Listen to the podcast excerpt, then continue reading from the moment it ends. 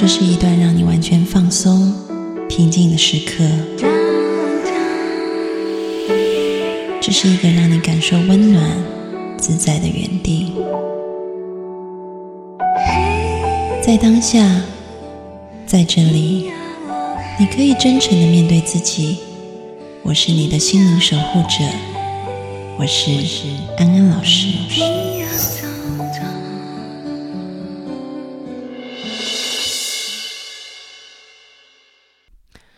Hello，各位听众朋友，大家好，欢迎收听安心 So Good，我是安安老师。又到了在空中和大家见面的时候，我们欢迎小米。Hello，各位听众朋友，大家好。那个小米，你有没有生病然后很痛苦的经验？嗯，当然每个人都会有啊，大病小病，生病都蛮痛苦的。然后像你这么乐观的人，你生病的时候心里面很难受。我我你最不能忍受什么？我最不能忍受想吐。我想吐的时候，我都好难过。然后呢？我觉得很痛苦。嗯，对啊。那时候是已经难受到没办法想任何事，就是在一个很不舒服的状态下，就没有思考任何事，就想说恐怕就是什么时候才要吐，嗯，或者是就是生病的时候，那个生产也很痛，痛死了。对，那就是真的太难受了，就是脑袋空白。所以就是想吐跟生产的痛。产道，产痛。那个，我们今天要，我们今天也是要回答听众。高烧还好，我可以忍。我们今天也是要回答听众朋友的问题。然后这位听众朋友，我觉得他还蛮勇敢的，因为他他除了要忍受这种开刀的痛，他还要忍受化疗的痛，因为他是一个癌症患者。但是呢，他今天写信来。他的嗯，他想要诉说的就是说，他在这个，因为他得了卵巢癌，然后后来就接受治疗治疗。那在治疗的过程当中，因为这些呃化疗它会有副作用，嗯嗯，所以嗯，他现在就是在做嗯继续在做治疗，但是因为化疗的副作用就导致他反而产生了血液病，嗯哼，对，所以就变成说他除了要呃，应付他之前的癌症以外，卵巢癌好治吗？卵巢癌好治，因为我认识很多人都得乳癌都好了，乳癌是不是比较也没有看看是第几期啊？看是第几期？嗯，对。那嗯，那他现在想要问的问题就是说，在这样子呃治疗的过程里面。然后他就是有很多药物的副作用，他是很难受的。那要怎么样子透过他心里也纠结，也很抑郁，因为治疗过程很痛苦啊，就像你想吐都很痛苦，化疗每天都想吐啊，然后很难受。然后现在又，他就除了中医以外，西医就是全部都在做这样治疗。他想要知道说怎么样可以帮助他度过这种很纠结的心理状态，在这个治疗过程里面。不过他也有告诉我们一个好消息，就是他目前好像那个血小板本来是因为化疗的关系很低嘛，那现在慢慢的好像有在转好当中。但是呢，他整个身体是非常虚弱的，嗯，哦，他跟我说他他身体非常的虚弱，然后心情也很纠结，然后都没有力气，所以怎么样可以正面乐观，然后又让自己真的可以把这个能量提起来，然后继续去打这一场仗，这样子。要是我的话，会看很多种那种激励人的，就走过来人的分享，我觉得那会很激励人呢。因为我有认识一个人，他得乳癌，但是他很正面，嗯，他还就是每天打扮，就是他还分享，因为他是 YouTuber，嗯，就是他得了乳癌，他没有停哦，他就继续拍，他每天都去分跟大家分享说哪一顶假发戴起来比较真，真漂亮，这样 就很乐观很正面啦。但当然他他背后有多难过，我是不晓得啦。但是我觉得他他后来他现在是好了，他很常拍很多影片激励大家，说他怎么走过来的。嗯嗯。另外有台湾有另外一个男生，他也是 YouTuber，他也是。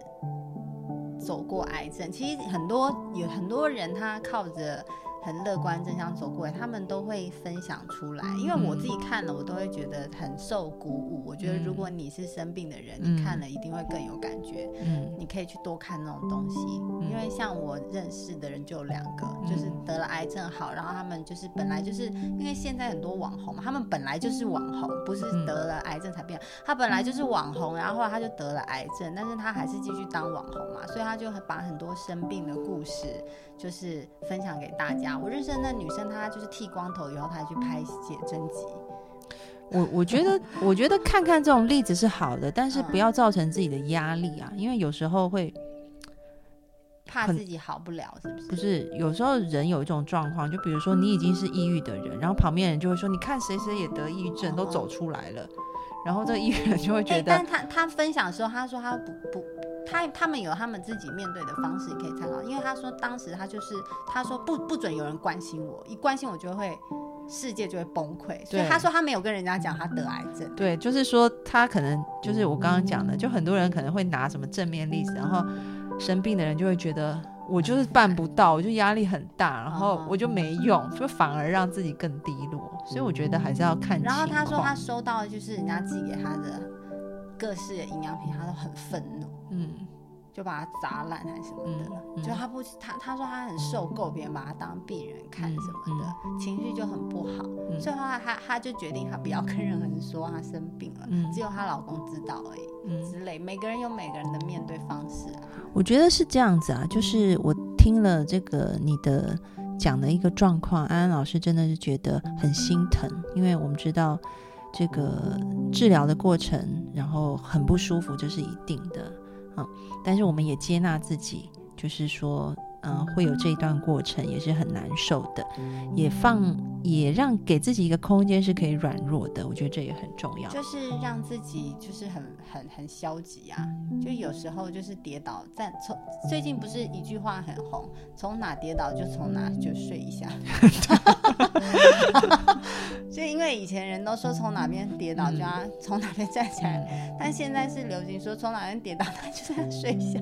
对啊，其实很重，其实很重要。我跟你讲，因为我今天要讲的重点就是说，在天主教的玫瑰经里面有一句话，我觉得很好，他就说：接呃改变可以改变的事，接纳不能改变的事，提高智慧，你才会懂得区分两者。嗯哼，对，所以其实呢，我们其实要做的是接纳，然后改变这两件事，我们都可以做。但如果你只是一直要改变，比如说哪里跌倒哪里爬起来，你根本就没有趴在地上睡一下的话，你爬起来还很容易跌倒，因为没力气啊。但是有些人就不想痛啊，就很就很对，先睡一下，不能先验视一下。可以可以，所以我就说，你先接纳自己在这状态，也允许让自己，我可以软弱，我也可以生气，我也可以纠结，嗯，没关系的。嗯，要先允许自己可以这样子，然后在这样子已经允许自己 OK 的状态下，嗯，然后你也觉得，哎，我趴在那边也趴够了，好，那我想想怎么改变，然后我们再来做，好，所以这个是一个前提条件。那安安老师也分享一下自己的一个例子，嗯，我我以前也得过很多怪病。我我妹知道，然后嗯，可能很多听众朋友也听过，就是我曾经得过非典啊，然后那时候也是一个奇迹式的一个康复。那为什么会康复呢？我觉得很重要，是我后来真的是在那个过程里面，我是痛并快乐着。嗯嗯，讲这个话好像好像是很那个，就是很奇怪，但是我的痛是因为我每天。我每天都很不舒服，那是一定的。然后那个治疗，就是嗯，也要，比如说都在那个大腿的根属膝部打针啊，然后插管啊等等，就是那个痛苦是绝对在的。但是我同时又快乐着。我为什么快乐着，并不是我有被虐狂，嗯，而是我我。想说好，反正既然已经这样，我接纳这个状态，就像我刚刚讲的，我就接纳嘛。我有可能死掉，然后我也接纳说，我现在治疗很痛苦，也可能不会有效。没有，然后我就想说，好，那我已经这么苦了，那我可不可以？如果我还要死的话，那我死前也要做一点让自己开心的事情。嗯，所以那时候我觉得医院对我很好。他没有来查我的行李，因为我是直接在机场的时候被拦下来，就被送到医院就隔离的嘛。所以就带毒是？直接就死前想吸毒？不是，所以我我有带手机，然后还有里面我的那个行李箱里还有我喜欢的音乐的那个 CD 啊，什么都有带这样子。然后我还有带我的随身的，那时候那时候你知道还没有还没有那种什么 iPod 那种东西，那时候都还是放那个随身听的，嗯，对，所以我有我的随身听，然后我有我的音乐，然后我还有我的电话手机。所以虽然医院医院是不能打手机的，但是因为我在隔离病房，也没有人可以管我，也没有人知道，所以我每天就是一直在打手机，然后我就是打给所有。我的这些朋友，嗯，聊天就是跟他们聊天，然后聊的也就是说，我可能快死了，然后，嗯，以前可能我有对你做一些不好事，我就跟你道歉，然后我们来聊一下，就是，就是就是我很感谢你啊，然后就聊以前那种快乐的回忆时光等等的，嗯哼，所以我就觉得那一段时间就是让我很舒缓，这个舒缓就是你心里面很多。过去的纠结都放下来，因为你已经跟人家道歉。你真的死前，你如果知道自己好像没什么，人生没什么大，反正 对，反正都要死了，你还纠结什么面子啊？那你不如就跟人家道个歉吧，这样子。所以或者你你想干嘛就干嘛。对，然后后来，然后或者就是感谢一下，然后就聊以前很好笑的事情啊，等等。所以其实你知道吗？我真的，或者你现在就立刻就是上网赌博，赌很大，然后很嗨，把家产都赌光，反正明天就要死。我没有这样想，我只是觉得说，可能因为我学心理的，然后赌赢了一把，我这这边不好，不好没没时间花。那我那时候就是真的，我每天觉得我就是跟很多朋友失已经失去那种很很紧密的联系的朋友在联系上。然后，而且每天就是聊聊聊，都是又笑又哭，又笑又哭，因为你就会讲时间就会过得对这种美好的回忆，然后又会去讲到以前，因为人跟人相处总会有摩擦嘛，嗯然后那个部分就要释怀，嗯哼，所以后来就是在那样的情况底下，然后我就开始身体产生很惊人的变化，然后这个听众朋友可能也知道，我在睡梦当中就有看到数字。然后我出院的日期原来就是那一组数字，是我出院的时候我才发现的。嗯哼，所以我身体那时候就很可以打线上游戏吗？还是很不舒服，不可以？我那时候只有手，那时候手手机哪有线上游戏？现在现在的人应该可以，应该可以吧？蛮舒压。我觉得其实主要就是说，怎么样让自己的正能量可以起来。我这边有给一些方法。哎，我我早上看到一个新闻，觉得很酷哎，就是有一个有一个游戏叫魔兽世界，它很红，嗯，然后你因为你知道虚拟世界里有很多人，但你都不认识，然后虚拟世界里有他们的人生，然后就是有一个小朋友，他是天生那种。Disable 就是残缺的，所以他不能走啊，然后就是各式各样的病，所以他都在房间里，然后他死了，嗯，就是长长大，因为那种人活不长，对，罕见病，就是得达到一个年龄要死，然后办丧礼的时候有超多人来，他父母都傻眼，线上，他想说他都没有出门，他哪来朋友？对，后来才发现。然后线上朋友告诉他父母，他父母才发现他在那个网络世界，他是一个很厉害的人，他很成功，也很有钱，有很美好的人生，然后也有很多很多的朋友。他爸妈突然很 shock，然后很感谢这个游戏。嗯嗯嗯。对，然后我就想说，哇，如果有很多寒病啊，或者是，当然这这这个听众是肯定是会好的。我说，如果有那种绝症，其实是可以活在另外一个世界，虚拟的世界，有另一片人生也不错。因为他真的不能动，嗯，所以他就在家里在打电脑。所以他丧礼那天来那么多人，所以他妈妈傻眼，就平行都在家。其实其实也类似像一个平行宇宙啊，我们可能身体被困在这个世界，但是我们的精神却可以创造另外一种丰盛啊。这个我是相信。然后丧礼的时候，他们就讲说他怎么样怎么样丰功伟业，他爸妈都很很很很 shock，他觉得他不是都在家吗？嗯，这样，然后就很感谢这个游戏给他的孩子。其实虽然过世，其实他是有这么美好的人生，只是他们不知道而已。那嗯，安安老师在这边讲三个点，我觉得是这位听众朋友现在可以去练习的。当你比较有力气的时候，当然你平常的修养还是非常的重要。但是，嗯，我觉得面对生病，我觉得有三个态度你是可以去做，这个绝对可以帮助你提升你的正能量。然后我相信你的身体也会有很大的改变，因为我周遭的一些人也是类似这样做，以后他们的身体就有很多的改变。哈，第一点就是。你可以忏悔，对你自己的身体忏悔。说我对你不好吗？身体，我都吃了很油腻。因为其实以前以前我在节目里有讲过，就是身体可能生你的气气了。就是台湾以前有一个国学大师，然后他高龄也是九十几岁，后来他手眼睛都看不见，就手也不能动。然后因为他年轻太爱喝酒了，他就开始每天跟他的眼睛跟他的手 忏悔。就说以前就是，因为他有点像像李白一样，就是要喝酒，他才会有那个诗性大发，他可以写作这样子。嗯，对，所以他后来就跟他的身体，是我以前都不够养生呢？对啊，就是常都一直熬夜，他就常常跟他的眼睛跟他的手忏悔，对不起，就是觉得对不起他这样子。就后来呢，他说就这样忏悔了一阵子以后，他原谅他就发现那个。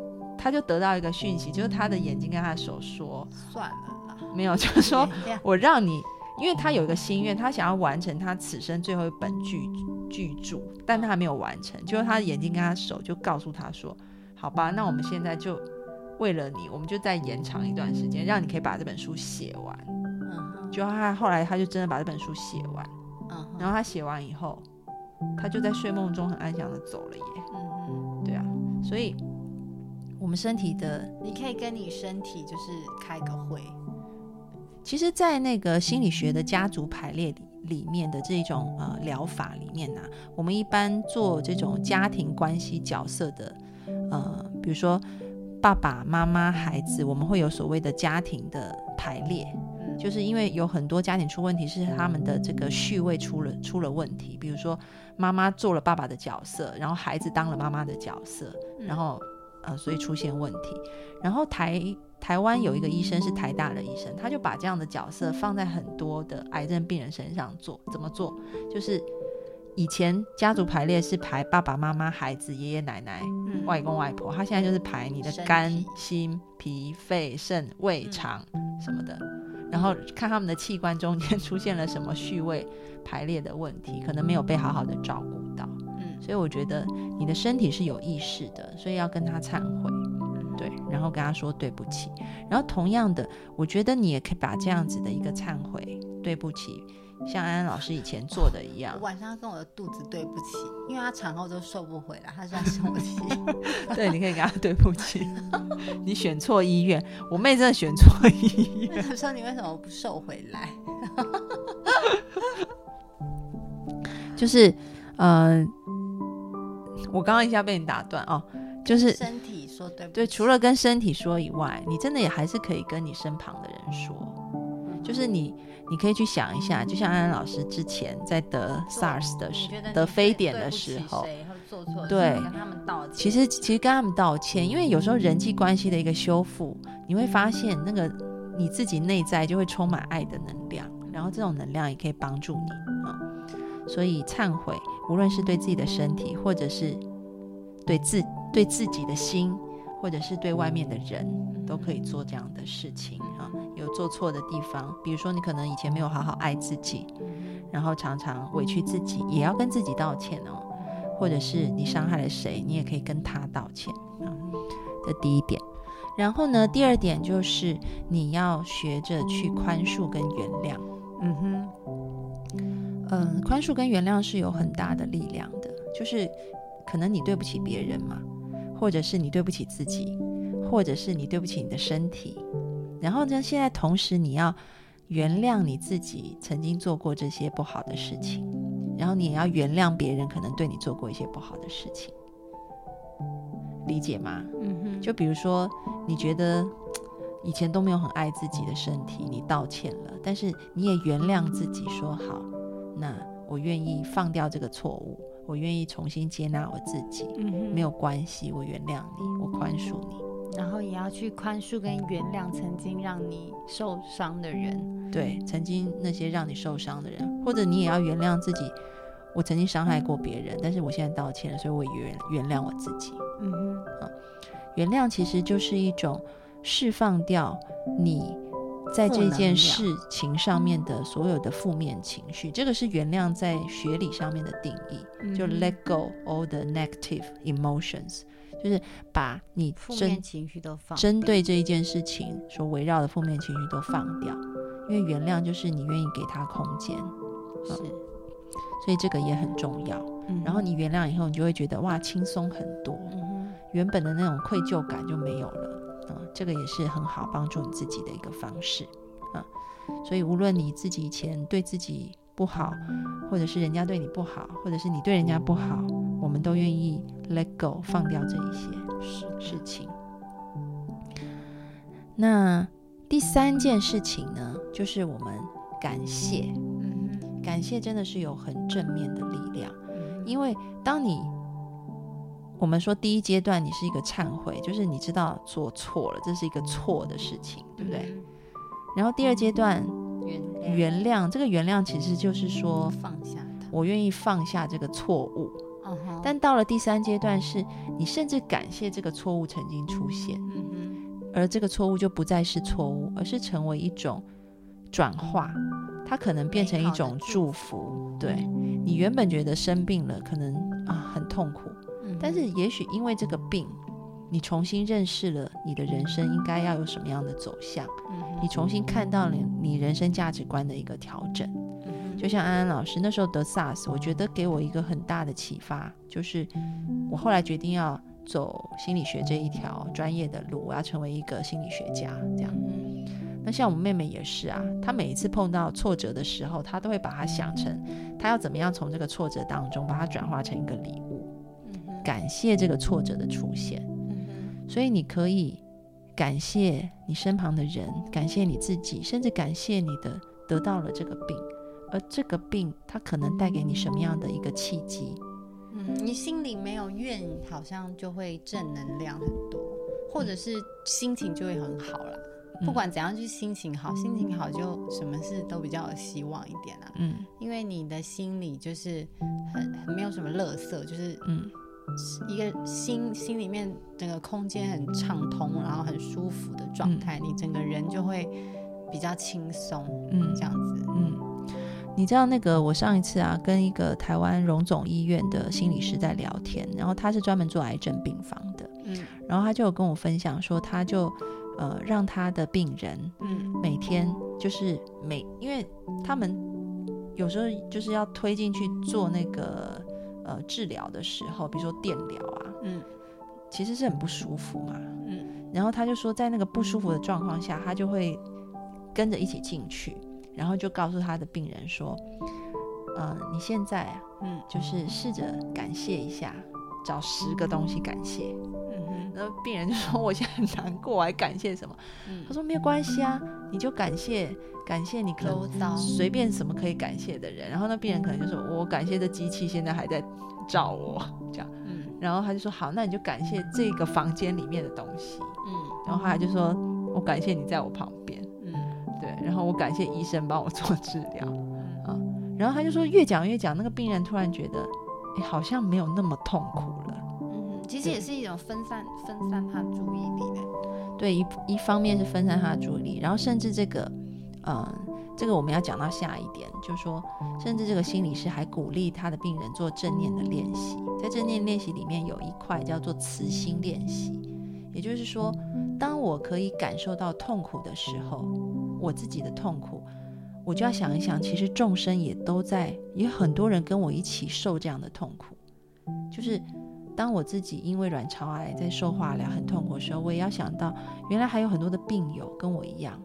他们也在跟病魔抗争，他们也在化疗，他们也是很难受的。嗯，这时候我的内心就会升起一种慈悲怜悯的心，然后我就会更愿意，就是我要去祝福别人。嗯，所以后来这一个心理师就跟我说，他后来在病房里面，就是每一次别人做电疗的时候，他就说你感谢十样，然后接下来就是祝福十个人。然后他们就说好，那我们就祝福我的病友 A，病友 B，病友 C。嗯，诶，他越祝福越祝福，就觉得自己好像也开始内在有力量了。嗯哼，所以你可以看到，感谢跟祝福其实它是一个循环。你感谢你拥有的，然后你又把这样的拥有的爱可以祝福出去，它就是一个内外的爱的循环。嗯哼，啊，所以。我们按照这个模式，哈，就是你先忏悔，然后宽恕，然后感谢跟祝福，然后你你的内在就会激发很多的正能量出来，然后这个一定可以帮助你在生病的时候越来越好。但是同样。啊，有一个有一个很重要的前提，耍废也没关系。对，就是我们都是处在接纳自己的状态，逼自己要进步什么。对，正能量。所以先接纳，等到你有力气了，我们再来改变。没错。对，所以跌倒了，我们可以先躺一下，嗯，然后等到躺到你觉得想起来了，那我们就起来。嗯，起来做什么呢？就是我们刚刚做的事情。嗯。好，那就祝福这一位听众朋友可以早日康复，然后你的身体跟心灵都可以越来越好。没错，那我们下周见喽，拜拜。拜。